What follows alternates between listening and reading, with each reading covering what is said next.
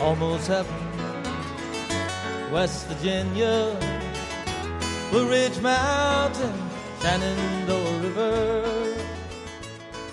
大家好，欢迎来到格列佛听的旅行攻略。那么这一期呢，我们还是北美自驾的一个专辑。那么上一期呢，我们讲了北美自驾交通方面的一些事情，包括如何在 stop 标记下如何停车呀，左转右转，黄灯红灯时候的一些如何处理这样的一些小技巧。那希望呢，我们这些北美自驾的这些内容呢，会为您北美自驾的旅行提供了一些帮助。那么这一期呢，我们继续邀请我们的行者丁给我们聊一聊，在北美自驾的时候停车如何交停车费、加油方面的一些小贴士和小攻略。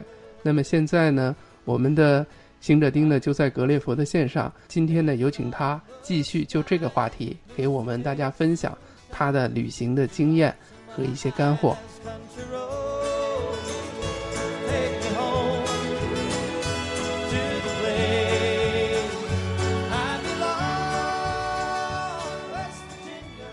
大家好，我是爱玩兔旅行的行者丁。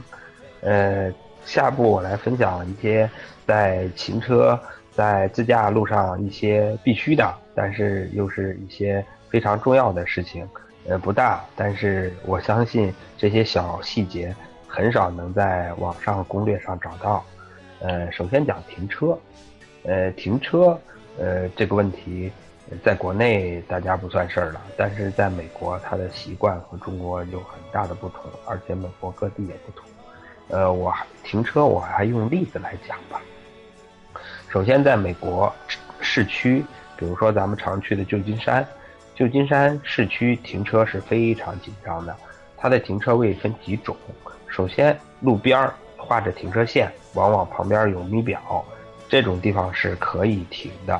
然后，大家准备好零钱或者是信用卡小额支付都可以，然后把车停到咪表的线里，然后这时候去咪表交费。呃，咪表一般接受硬币或者是信用卡，因为咪表那个表头很小，它一般收不了现金，就收不了一块钱、两块钱的现金。然后这时候你把钱塞进去，它的时间就会相应的增长。呃，但是咪表的问题就是说，呃，你停一次车，你一定要计划好停车的时间。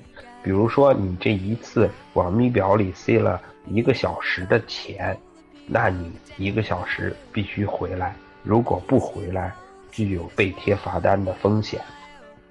这是咪表要注意的。路边的咪表往往还有一个，就是说特点，往往有最大时间，也就是说，你会在用咪表的时候，比如说在美国常用的硬币叫 quarter，就是四分之一美金嘛，就是两毛五。比如它一个 quarter 是十五分钟，一块钱能停一个小时嘛。然后很多咪表，你最多只能给它塞到两个小时，然后你还往里塞钱的时候，你会发现它那个可停时间的指示不再往上涨了。你如果说我要停三个小时，还想停这儿怎么办呢？那你最好中间回来，快到两个小时的时候，你要回来重新付款。呃，这是咪表的付款方式。呃，但是坦率的讲，在旧金山的繁华区，我不建议大家把车停在咪表上，因为美国的这些大城市的繁华区治安很乱，停在咪表上，由于没有人看管，有可能会被砸车，车窗被砸，然后把东西小包给你拎走，这点一定要切记切记，特别是晚上，呃，时间过长，一定不要停在路边儿。然后讲完咪表，还有一类停车的收费机器，往往是一个停车场，在停车场的出入口呢，呃，也没人管，只是把车停进去。停进去之后啊，它会有一台机器放在停车场里，它一般写的叫 Pay Station。这种机器和咪表类似，但是这种机器的功能比咪表要强大一些。它不往往不仅可以收硬币，也可以收一块钱、五块钱、十块钱的纸币，也可以收信用卡。使用情况也类似，就是你把钱塞进去，塞进去之后买好了停车时间，这个时间一定是你事先买好了，而不是事后回来交。因为它是没有人值守的。买完时间之后，比如说我把车停在这儿，我举例子，十块钱一小时。当然，旧金山的当趟渔人码头周围确实也是这个价格。然后你买两小时，然后它机器会给你自动打出一个小票，这个小票切记切记一定不要带走，要把这个小票放到车的前风挡里面。这个时候，如果有工作人员来巡查，他会从车的外面，从前风挡看到你已经买了小票，而且能从小票的文字上。看到你买了多长时间，时间到期没有到期？如果你把这个小票拿走了，其实有可能停车场工作人员认为你压根儿就把车停在这儿没有交费，而给你贴罚单。这点一定要注意，是拿到了停车小票之后，要把这个停车小票放到车的前风挡的里面的下面，既保证外面能看见，而且又不会被别人拿走。呃，一定不要夹在那个雨刮器上，这种停车场会比路边的咪表的停车场安全很多。它往往是有人巡查的，路边停车场是没有人巡查的。还有一种停车场就是像国内一样的，就是呃停车楼有出入闸口。嗯，这种情况下，这种停车场是非常安全的，然后是有人管理的，但是它的管理人员也非常少，往往是进停车口的时候。呃，它会像国内的闸口一样，你会拉出一个磁卡或者标签儿，然后你会进去之后会把车停在里面。往往这种停车场是完全可以根据你的任意的停车时间来停的，是后收费的，因为不把钱交了，可能也就压根儿就出不去。这个停车场往往咱们在路线上比较多见的就是。呃，旧金山渔人码头旁边的，呃，下部我分享路书的时候会分享到这个停车场，因为这个停车场我觉得停的还蛮方便的。但是这个停车场的使用规则有点不一样，就是你先把车停进去，停进去的时候，在入口的闸口拿到一个呃磁磁卡的小票，然后把车进停车场之后找到停车位，把车停好，这个停车小票。不要放在停车里了，这个停车小票最好要随身带。为什么呢？呃，因为你在渔人码头周围的一些餐厅啊，比如大家常去的螃蟹屋啊，什么消费，呃，他会给你免费停车时间的。呃，怎么给呢？呃，那些商家会扫描你这个停车小票，然后实际上。计算机系统会从你这个停车小票自动扣减时间的。呃，举个例子，比如说我在渔人码头把这个车停在这个停车场，一小时是九块钱。然后我在渔人码头的螃蟹屋吃了一顿饭，呃，然后出来的时候，螃蟹屋给我扫描了一下这个停车票，呃，吃一顿饭大概他会给你优惠到两个小时。然后我实际在这儿停了三个小时，然后我回来之后。只需要交一个小时的停车费就可以了。回了交费怎么交呢？当你回到停车场之后，在人回到停车场的入口旁边又有那个所谓 pay station，然后你照着 pay station 上的解释，把刚才那个磁卡插进去，然后就会显示出你需要交多少钱。这时候你可以直接在那个机器上刷信用卡，呃，或者是塞现金。然后这时候当你付完钱之后。那个磁卡会重新被吐出来，你拿着这个磁卡，在十五分钟之内开车离开这个停车场就可以了。刚才分享三种停车场的方法，其实美国停车场还有其他的不同的呃停车的方法和位置。呃，有一个原则啊，就是如果发现有 Pay Station 这种机器，一定要仔细看 Pay Station 身上的操作流程操作过程。呃，不要抱侥幸心理，因为美国人工非常贵，人非常少，确实是没有人看管这些东西。但是你一旦被发现没有付款，呃，罚起来也是也是蛮狠的，这个这个得不偿失嘛。呃，一定要注意这些指示，该交停车费的要交，当然不该交的也不要交，因为很多在有 pay station 的地方就会指示到，比如说。呃，五点之后就不用付款了，就是下午五点之后，也很多也有很多 pay station 上就明确标志着，比如说呃周六周日是免费的，你那个 pay station 就不工作了，你也你也就不用交了，一定要把这些标识看清楚，呃这样省钱也放心嘛。呃，这是刚才讲到这个付费的停车，实际上在美国西部自驾，呃，付费需要付费的停车的地方，呃，真的不多，绝大多数情况下是可以免费停车的。免费停车是什么？只要没有咪表，路边也没有一些特殊的标志，都是可以停的。当然了，如果有标志，你就要按标志的指示来停。呃，有几点需要注意，我这里只讲不能停的地方。首先，呃，别人的道路出入口、车库出入口一定不要停。呃，这点在国内也有这个常识的。呃，随便停挡人家路非常不好，而且人家有可能直接叫拖车把你车拖走。嗯，还有一个，当马路。就说路牙上刷着红漆的路段，一定不要停车。如果停，很有可能被拖走。往往刷着红漆的路段，往往是比如有消防栓呀，比如说有一些特殊功能的市政功能的井盖啊，这种地方一定不要停。除了刷红漆的马路牙子之外，还会看到几种情况。还有一种情况是刷绿漆的马路牙，刷绿漆的马路牙。是可以停的，但是是有条件的。往往在刷绿漆的马路牙子上还写着时间，比如绿漆写着二十 minutes，二十分钟，就是说这个地儿只能停二十分钟。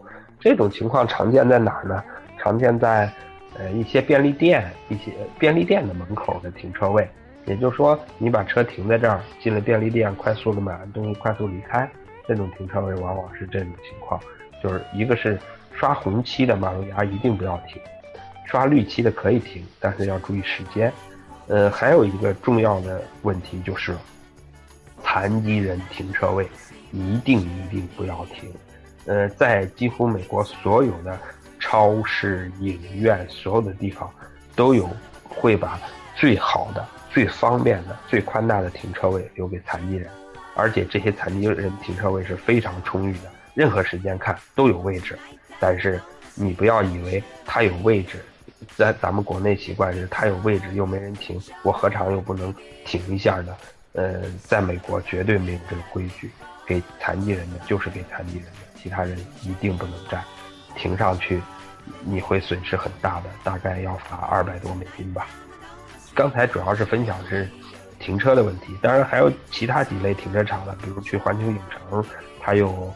呃，它有不同的停车位的票价，和影城入口最近处的停车位，可能贵到三十美金一天。可能离影城入口相对远点的，要穿过商业街的停车位，它是十七美金一天。呃，这个根据你个人的呃喜好和需要来买不同的停车位。但是有一点，呃，反正要提醒大家一下，环球影城的停车位买一次是可以停一天的。即使你中间离开回来，一样可以免费停，所以一定要把他给你的停车位的收据和票保存好。这点是一个额外提示啊，因为大家去西部旅行，环球影城一般首次去美国是必去的地方。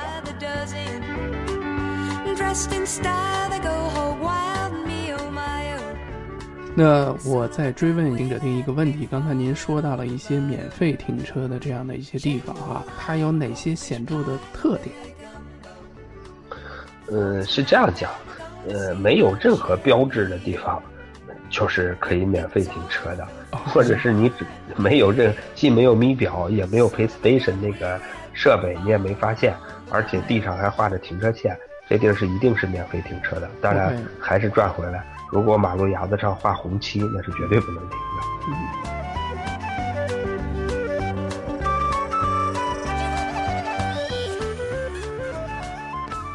刚才您说的免费停车位置，包括在洛杉矶、旧金山这样的城市，在市区里边也会有这样免费停车的地方，对吗？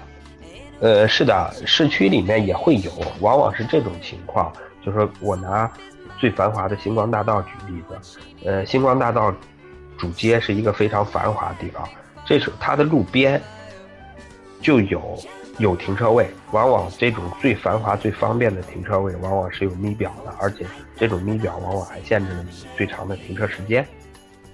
嗯然后在离这个主街有一个街区以内，往往这些枝枝杈杈的路上也有停车位，也是有咪表的。如果你再离开稍微远点儿的路，那路边上可能就既没有咪表，也还画着停车位，那些就可以免费停车了。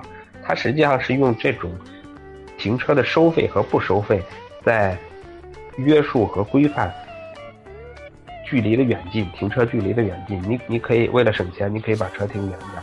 呃，你为了方便，你可以在这儿多付点钱嘛。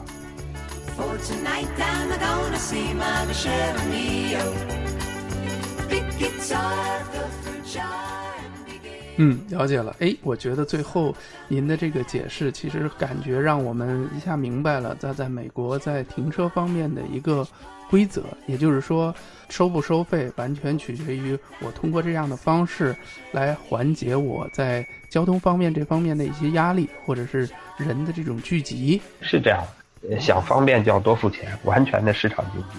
OK，我觉得这个挺好。跟您讲到的就是，即便是大城市，它是可以有免费停车的地方，这可以根据大家的需要，可以让大家很自由的选择。我刚才行者丁给我们介绍了这几种方式，有一种呢可能跟我们国内非常非常的类似，但是呢，从咪表还有包括自己付费的这一块，好像在国内还不多。如果大家去这边旅行的话呢，可以尝试这种比较有意思的这种方式。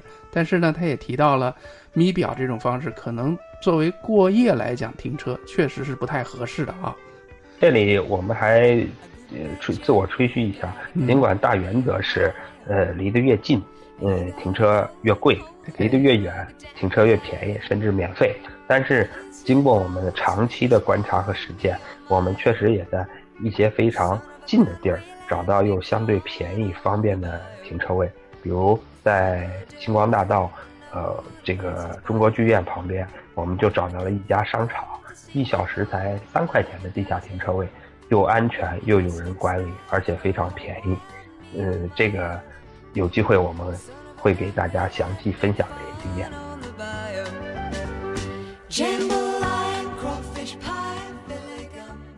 好嘞，好嘞，谢谢，谢谢。那么这一期呢，呃，行者丁跟我们分享了很多关于在美国停车和如何交停车费这方面呢，有很多的干货。那么也是作为我们北美自驾旅行呢，呃，非常重要的，而且是非常有用的一个小的知识点。那希望我们分享的这些内容呢，能够更好的方便各位在北美方面的一些旅行。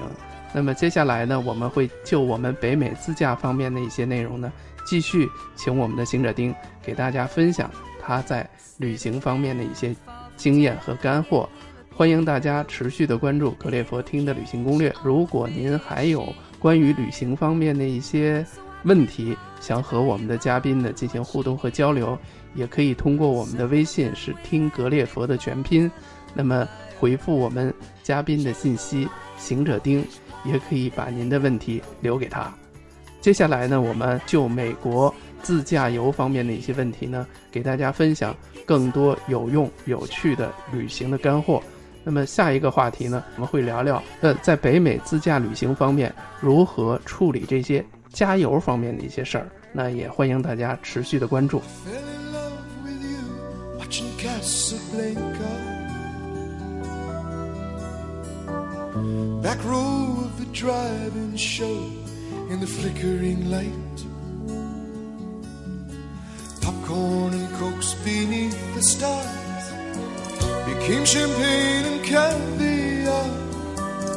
Making love on a long hot summer's night. I thought you fell in love with me watching Casablanca.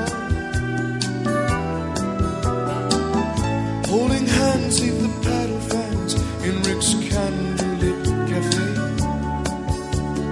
Hiding in the shadows from the spies. Só que